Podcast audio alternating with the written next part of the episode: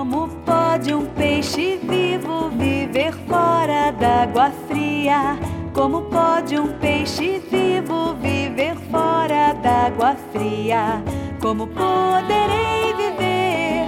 Como poderei viver sem a tua? Olá, queridos ouvintes, aqui é a Laiane Viol e hoje vamos para mais um podcast falando de ciência e cultura. E nesse mês de março, dedicado às mulheres, vamos dar continuidade à série de episódios voltados para as mulheres na ciência, falando um pouco mais sobre os desafios e também as superações. Hoje eu vou apresentar para vocês a Marluce, que é graduada em Ciências Biológicas pela Faculdade Redentor é mestranda no programa de pós-graduação em Ecologia pela Universidade Federal de São João del Rei. E a Marluce trabalha com divulgação sobre espécies exóticas e invasoras. Então, para a gente dar início a mais um episódio, Marluce, seja muito bem-vinda e conta um pouco para a gente sobre o seu trabalho com ictiofauna e como se deu esse início, o amor pela biologia. Primeiramente, muito obrigado pelo convite, por poder falar um pouco mais sobre a minha profissão, por poder dar essa abertura para a gente divulgar um pouco do que a gente faz, um pouco do trabalho. Eu sou bióloga e sou apaixonada por, por biologia. Sempre gostei da natureza, desse contato com a natureza. Eu sou da zona rural, então eu cresci em meio à natureza, a esse convívio. Não é nada que substitua isso, é algo enriquecedor para a vida da gente. E eu conheci a biologia de uma forma diferente, porque eu queria fazer medicina veterinária, porém eu não tive condições de, de fazer medicina veterinária, eu optei por uma profissão, por um estudo que depois, se eu quisesse fazer, uh, a medicina veterinária eu teria condições. Eu fazer ciências biológicas, só que quando eu comecei a fazer ciências biológicas, eu fui me encontrando.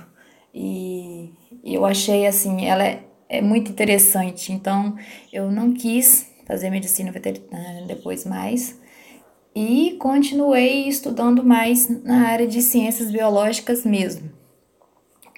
Tanto que hoje eu, eu faço mestrado em ecologia e a visão fazendo ecologia, então só amplifica aquilo que eu já tinha, que eu já gostava muito na biologia, que é essa interação, que é essa relação que todos os seres têm uns com os outros. Não, não é só um compartimento, então todos estão interligados.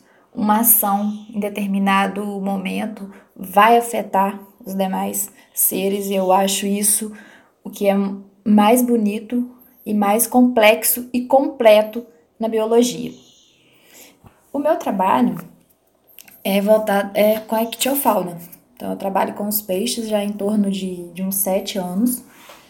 Eu presto consultoria ambiental junto a uma associação de pescadores. Essa associação de pescadores fica em um distrito da minha cidade. Eu sou de Palma, em Minas Gerais. Essa associação está localizada em próximo a um trecho do Rio Pomba. O Rio Pomba é afluente do Rio Paraíba do Sul. E nesse trecho próximo da onde a associação está localizada, tem uma usina hidrelétrica. Essa usina hidrelétrica, ela tem como condicionante, uma das condicionantes de operação é fazer a transposição manual de peixes. Então ela contrata, ela licita esses pescadores, que são a jusante, abaixo dela, da usina, para realizar no período de Piracema, que é de novembro a fevereiro, a captura de espécies ali ajusantes próximos da, da usina e transportar essas espécies para montante, que é no reservatório. Aí as espécies que são migradoras que são as transportadas. Por quê? Porque essas espécies, se não houvesse a usina hidrelétrica, elas fariam um processo de subida do rio para se reproduzir nesse período. Como tem a usina hidrelétrica, elas não conseguem. Então é feita essa transposição manual de peixes.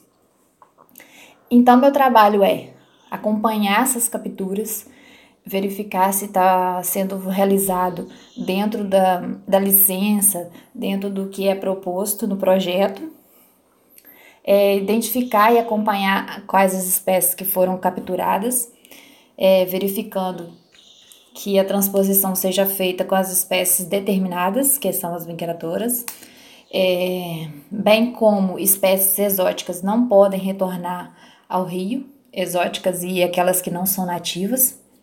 Essas espécies que vão ser transpostas, elas são medidas, pesadas, é, anotados dados, é, fotografadas e são transpostas. Eu também acompanho esse processo de, de soltura no reservatório.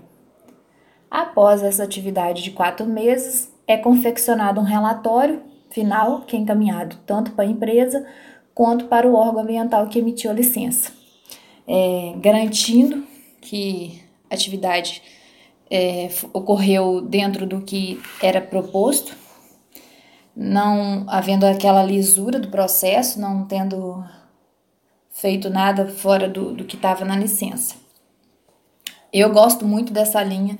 Eu hoje eu estou mais próxima é a minha linha de estudo de pesquisa, então e trabalhar com os peixes é muito bom e ao mesmo tempo que tem tanto trabalho é, feito, ainda eu vejo que nesse trecho que eu estou trabalhando, há inúmeros estudos que podem ser feitos e que não, não foram feitos ainda.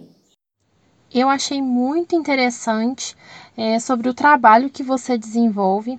E, Marlu, se você disse sobre espécies invasoras, tem como você explicar um pouco mais sobre elas? E também, se você puder explicar essa diferença entre espécies invasoras nativas e exóticas, porque tem muitas pessoas que não sabem sobre elas e também não sabem a diferenciação. Então, é, isso aí é muito importante porque eu acho que é uma grande parcela de pessoas que não tem, não sabe diferenciar algumas desses, desses termos. Espécies nativas são aquelas é, daquele local de origem. Ela sempre é, esteve presente naquela região. Espécies é, invasoras são aquelas espécies que foram introduzidas em um determinado local diferente, que não é o de sua origem. E essa espécie ela vai se adaptando, ela passa por todos os filtros que tem para poder uma espécie se adaptar, que é os filtros do processo de invasão biológica, e ela chega num ponto que ela já se reproduz e começa a disseminar. É uma espécie invasora. Espécie exótica é aquela espécie que é de normalmente é, denomina espécie de outro país, que foi trazida para o nosso país, introduzida em uma determinada região ou local diferente daquele que é da origem dela, que é lá em outro país. E tem também um termo utilizado que é alóctone ou não nativa, que são espécies de outras localidades do nosso país. Por exemplo, espécie lá da Amazônia, da Amazônia que foi introduzida aqui em, é, em Minas Gerais. Então, essa espécie é não nativa. Então, as espécies exóticas e as não nativas, elas têm um processo para elas é, se tornarem invasoras, que é a introdução, é, o período que ela vai ficar de, de assimilação, o período que ela, ela vai se adaptar a esse ambiente. Ela passando por todos esses filtros de adaptação, ela vai se tornar uma espécie invasora, porque ela vai começar a se reproduzir e disseminar naquele local. Eu acho muito relevante falarmos desse assunto, principalmente sobre as espécies invasoras e exóticas, mas também sobre o potencial de impacto que elas causam na biodiversidade. É, você tem algum exemplo, Marluce, de espécie para nos citar? Sim, esse é um assunto muito relevante e muito importante para falarmos sobre ele, pois, como eu falei, é, muitas pessoas não têm esse real conhecimento da, dos impactos, o que, que causa a introdução de espécies. Eles acreditam simplesmente que, que não vai acontecer nada demais, que a espécie vai se adapta ali naquele local. E não é bem assim, porque quando você introduz uma espécie, é, ela estava se adaptar, ela estava adaptada, ela tinha as condições daquele local que era de, de origem dela. Então, se você introduz ela em um novo local, essa espécie ela não vai ter é, predadores ali nesse local naturais que, que ela teria lá no local dela de origem e ela passando por todos aqueles filtros que eu, mencionei, ela se adapta e, e começa a se reproduzir e disseminar. Então ela invade aquele espaço que já era de outra espécie, que talvez uma espécie nativa estava já correndo risco de extinção, ou até mesmo ela estava, o, o ambiente estava sofrendo um estresse. Um então, a, quando a espécie é introduzida, isso tudo são fatores que contribuem para o sucesso dessa invasão. E são inúmeros os casos que podemos citar, ou, temos no nosso país. É, temos o, o caso a tilápia. A tilápia é muito usado na produção, é uma das espécies maior produção no mundial e, e no nosso país. Ela é uma espécie exótica. Ela é do continente africano. Ela foi introduzida no nosso país na questão de, de produção, de criação e hoje já está aí no presente dos rios, nos, nos riachos, é, já com relatos de, de presença delas no mar. E elas sobrevivem a um ambiente em condições hum, bem inóspitas, assim, então, elas se adaptam e, e têm um, uma vantagem sobre as espécies nativas. Temos também o caso do tucunaré. O tucunaré é do nosso país, mas ele não é das regiões onde ele está sendo introduzido. Então, ele já está introduzido em quase todo o país. E essas espécies introduzidas que se tornam invasoras, elas trazem consigo uma série de fatores que acarretam os impactos onde elas são introduzidas. Elas podem é, se tornar híbridas com espécies nativas. Elas podem competir com as espécies nativas. Elas trazem patógenos, que era comum delas, para esse ambiente, para as espécies até então nativas que não tinham esse contato. É, muitas delas são responsáveis por mudar até a turbidez da água então, não é simplesmente uma introdução que ocorre. Junto com essa introdução, há uma mudança de interação, de, de ambiente com a introdução de uma espécie. Você falando da tilápia, eu fiz uma vez um trabalho na faculdade sobre espécies invasoras e eu tomei é, noção da proporção de impactos que essas espécies elas ocasionam. É, eu te acompanho nas redes sociais e lá você fala muito mais sobre esse assunto. Aliás, você desenvolve um trabalho fantástico com divulgação científica. E para você, qual que é a importância de divulgar um conteúdo como o seu, ainda mais em tempos de tantas fake news? Eu acredito que a importância de se fazer essa divulgação, de divulgar ciência, é, se deva principalmente para fazer a proximidade, a entre a academia, entre os pesquisadores e a população, a sociedade. Porque eu vejo muitas vezes que há uma lacuna. Aqueles que estão fazendo os estudos, os pesquisadores, e muitas vezes esse trabalho, esse estudo é divulgado só é, para outras pessoas nessa linha de pesquisa e não chega à sociedade, não chega à população o, a importância desse estudo, o que, que esse estudo gerou.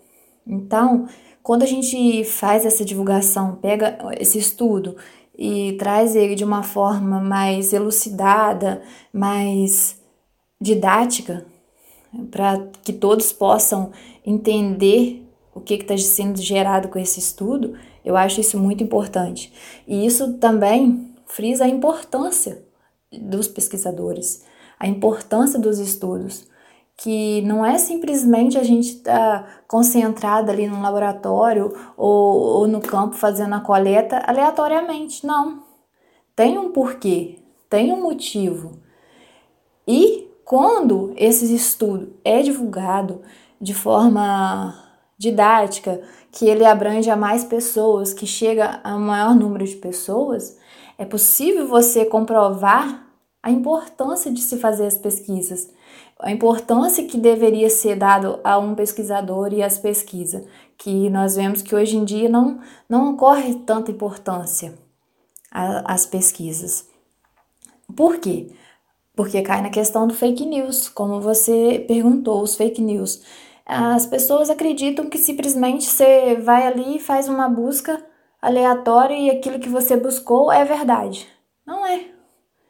Para você sair falando, divulgando sobre, você tem que buscar uma base. E esse estudo tem que ter uma estrutura.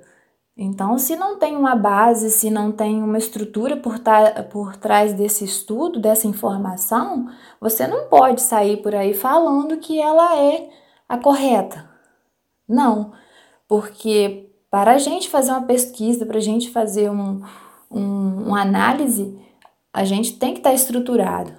Então, não é qualquer informação que você vai ver na mídia, que você vai ver é, nesse site de busca, é que vai ser a correta. Então, para divulgar, para falar sobre, a gente tem que ir atrás e ver a confiabilidade do estudo, da pesquisa. Por isso que eu acredito e eu criei uma página para poder conseguir buscar essa essa aproximação entre a academia, entre os estudos e as pessoas, a população, para que todos possam entender qual é a importância de se falar sobre o assunto e, e que abranja todos os setores, não só a academia e a população, mas aqueles que têm a criação, aqueles que estão é, vendendo ou aqueles que estão comercializando, entendeu? Marluz, na sua trajetória até aqui, como pesquisadora, quais foram seus maiores desafios e maiores superações?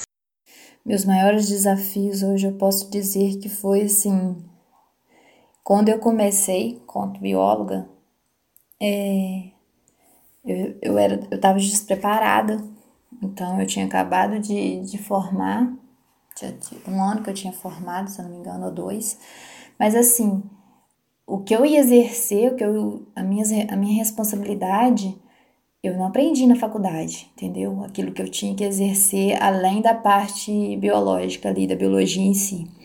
Então eu acho que isso daí foi um desafio. Eu, eu tive que aprender no dia a dia, na prática, é, a resolver os problemas que apareciam, a, a entender as situações, a estar sempre me atualizando para entender o contexto do meu serviço.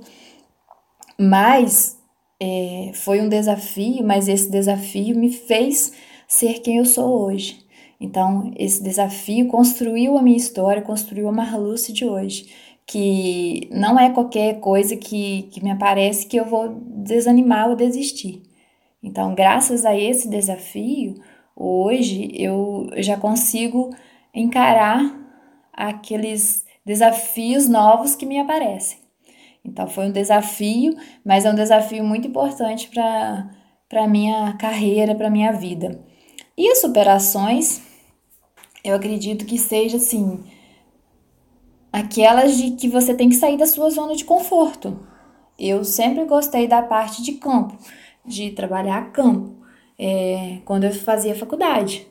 Mas uma coisa é você gostar, outra coisa é você cair no serviço a campo.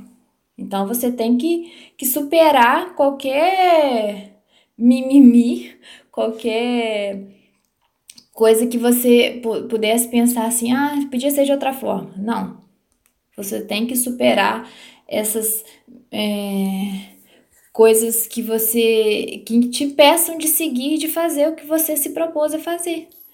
Então você tem que superar a capacidade de lidar com a pessoa, com pessoas.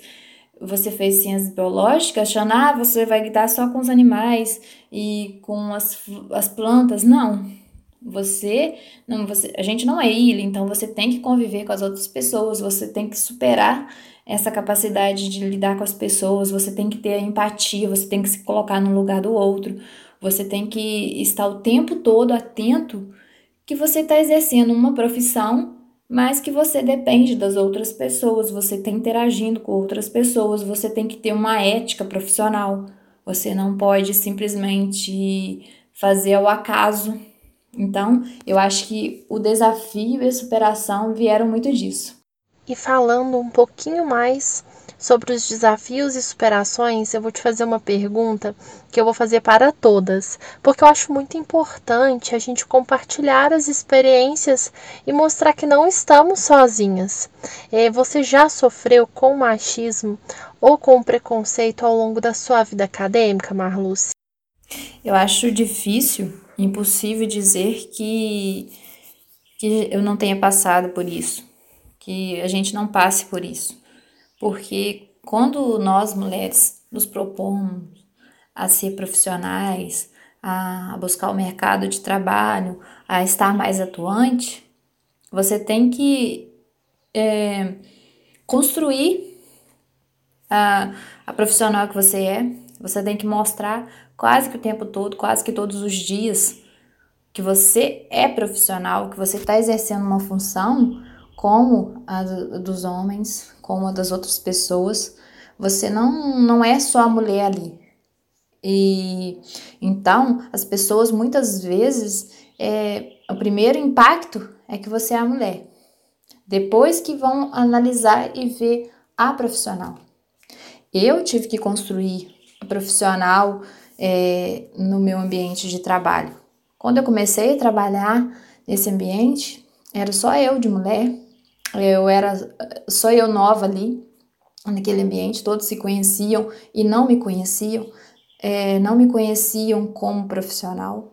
Então eu tive que mostrar o meu lugar, eu tive que mostrar o meu papel, eu tive que mostrar para eles que eu não era só uma mulher que estava ali trabalhando com eles. Eu era profissional que tinha funções e responsabilidade, ainda era responsável pelo serviço num todo. É, para eles entenderem que quem era Marluce ali. Mas o tempo todo eu vejo que, que isso acontece. Por exemplo, da divulgação. Quando você está fazendo a divulgação, quando você está lá numa mídia social, você está falando sobre um tema, às vezes as pessoas não estão atentas ao que você está falando sobre o tema. Está atenta à pessoa que está falando.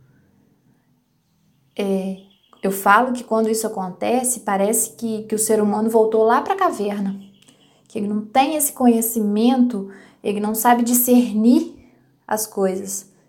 E cada dia mais nós precisamos falar mais e as mulheres têm que estar mais atuantes para mostrar para aqueles que ainda não entenderam que todos podemos exercer funções, independente se homens, mulheres, entendeu? E e quanto mais a gente fala e a gente se expressa quanto profissional, eu acho que é uma forma de mostrar que somos profissionais e que temos que exigir esse respeito. Então é sempre assim: é você ver o que está acontecendo, você percebeu se essa situação aconteceu, você tem que mostrar o seu papel e exigir o respeito. Porque nós somos iguais, então nós temos direitos.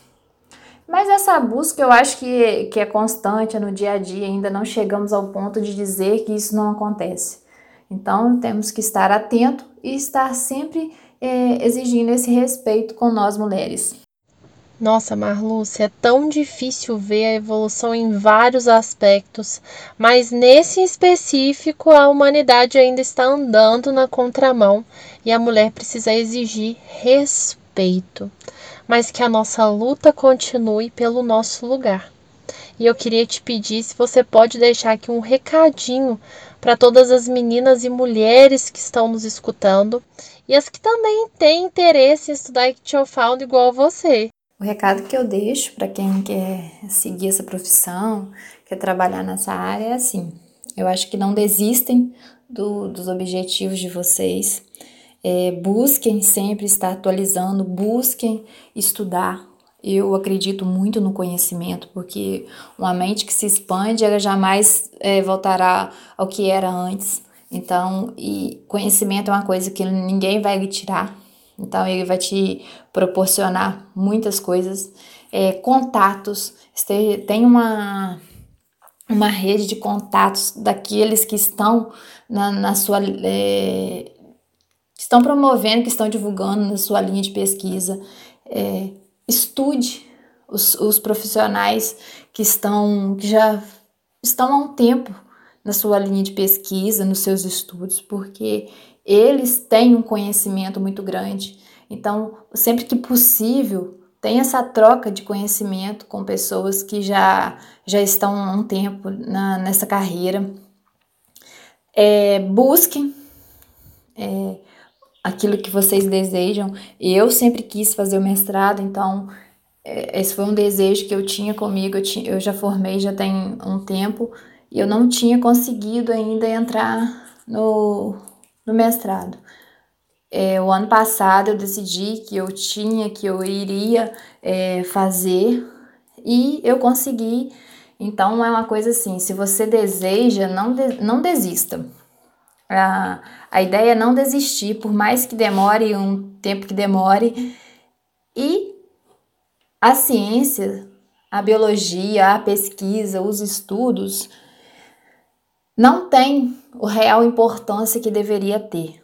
Mas se você quer ser um profissional, se você quer exercer uma profissão, se você quer deixar um legado, se você quer falar sobre a importância de, dessa profissão, assuma essa profissão para você, toma posse dela é, e que os caminhos eles vão sendo abertos. É, se a gente ficar parado acreditando que vai cair um concurso vai cair um, um, um emprego bem na sua frente, não, não vai. Então, para conseguir e para ter êxito, você tem que buscar. A gente tem que sempre estar em evolução o tempo todo, é, buscando ampliar os, os conhecimentos, o horizonte. Quando a gente pensa que sabe tudo, tá errado. Quanto mais a gente estuda, quanto mais nós aprendemos, quanto mais convivemos com pessoas que têm maior conhecimento que a gente, você vê o quanto, quanto não sabemos nada. Então a gente tem que estar sempre se atualizando, estar sempre em busca de, de melhorar, de, de aprimorar, de evoluir.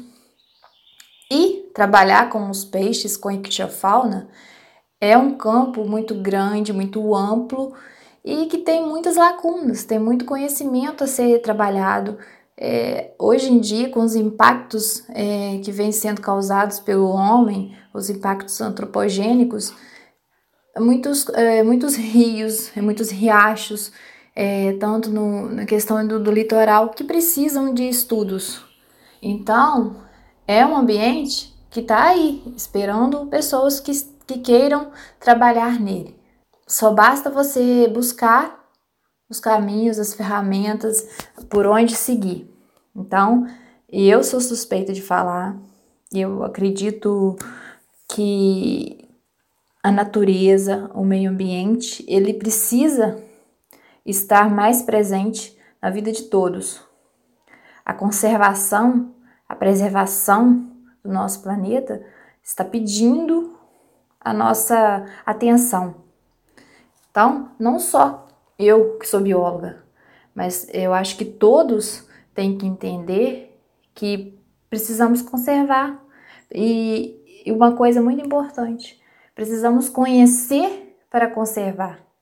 Então, se eu busco a carreira de bióloga, se eu busco estar trabalhando nessa área, eu quero levar para as pessoas esse conhecimento que muitos não têm e não conservam. Então a gente tem sempre que falar mais sobre, é, permitir que mais pessoas conheçam para que a gente ande junto nessa preservação e nessa conservação. Sem esquecer da importância ecológica que todos os seres têm e a relação que todos eles têm uns com os outros, com o ambiente.